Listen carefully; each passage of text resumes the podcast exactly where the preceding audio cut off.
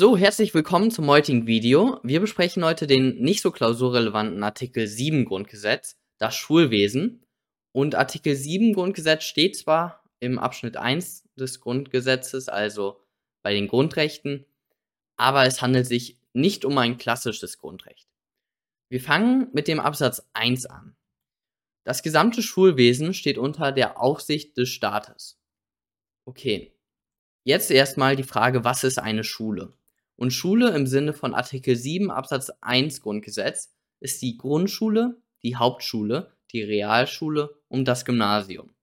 Nicht zu diesem Begriff gehören Fahrschulen, Kindergärten, Volkshochschulen oder Universitäten. Letztere fallen ja unter Artikel 5 Absatz 3 Grundgesetz, unter die Wissenschaftsfreiheit.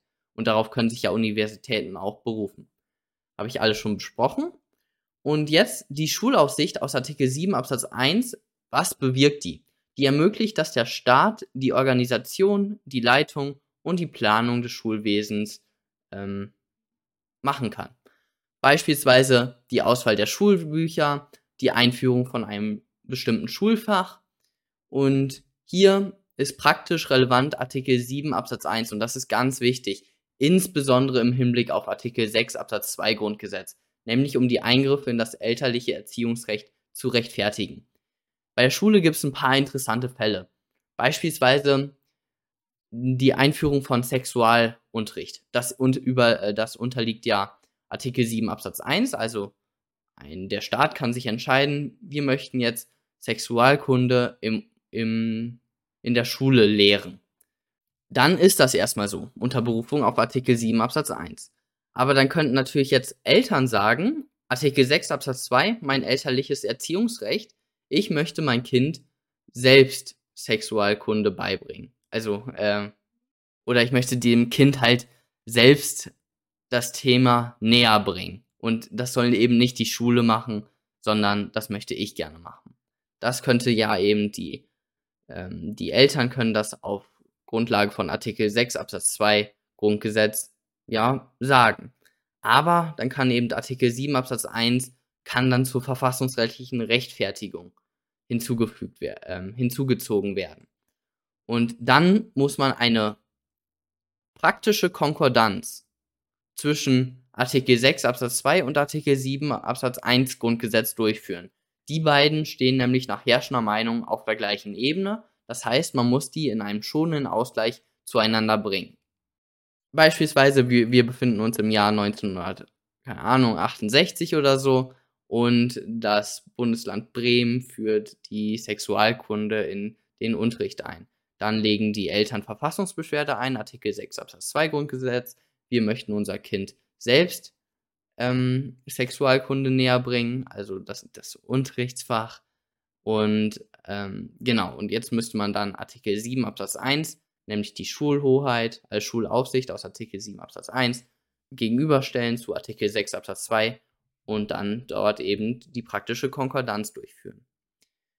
Zum Beispiel eben Sexualunterricht oder auch Eltern haben kein Recht, eine ihren Wünschen entsprechende Schule zu verlangen. Also ich kann jetzt nicht als Elternteil sagen, ja, Religion, ähm, das soll gar nicht da sein und Sport, das soll so wichtig sein, unser Kind ist da so gut drin, es soll am besten 20 Stunden Sport die Woche geben.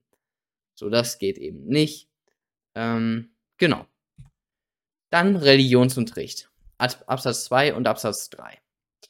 Wir lesen einmal, Erziehungs die Erziehungsberechtigten haben das Recht, über die Teilnahme des Kindes am Religionsunterricht zu bestimmen.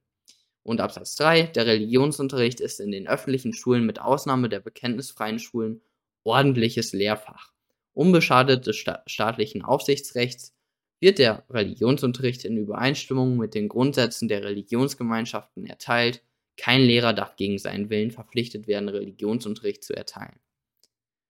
Okay, wir haben also den Grundsatz, oder erstmal der Grundsatz vom, der dem Grundgesetz innewohnt, ist der des säkularisierten Staates, also die Trennung von Staat und Kirche.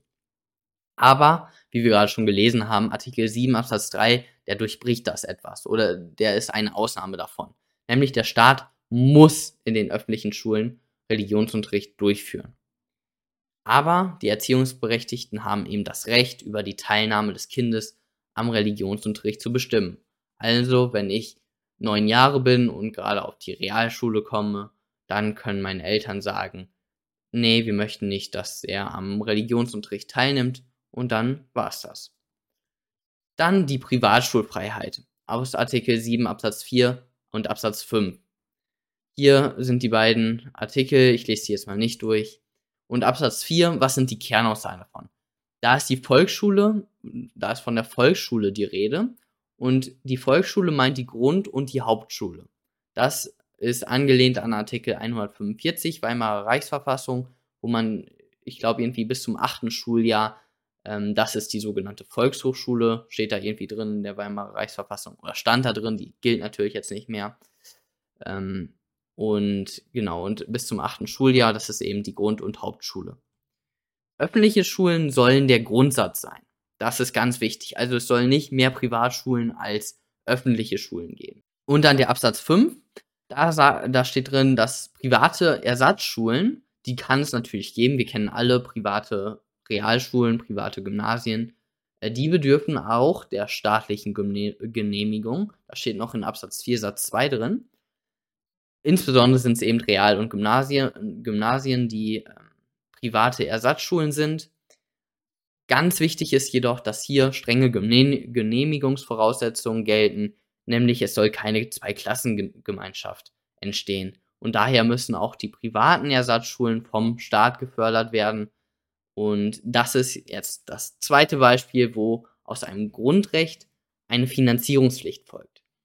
Das klassische Beispiel ist natürlich Artikel 20 Absatz 1 mit Artikel 1 Absatz, äh, Absatz 1 Grundgesetz, also die Menschenwürde mit dem Sozialstaatprinzip, nämlich das Arbeitslosengeld 2 wird daraus hergeleitet. Und hier, das ist nochmal eine coole zweite Finanzierungspflicht, die aus einem Grundrecht folgt, nämlich die Finanzierung des Staates von privaten Ersatzschulen, um eben keine Zweiklassengemeinschaft zu fördern.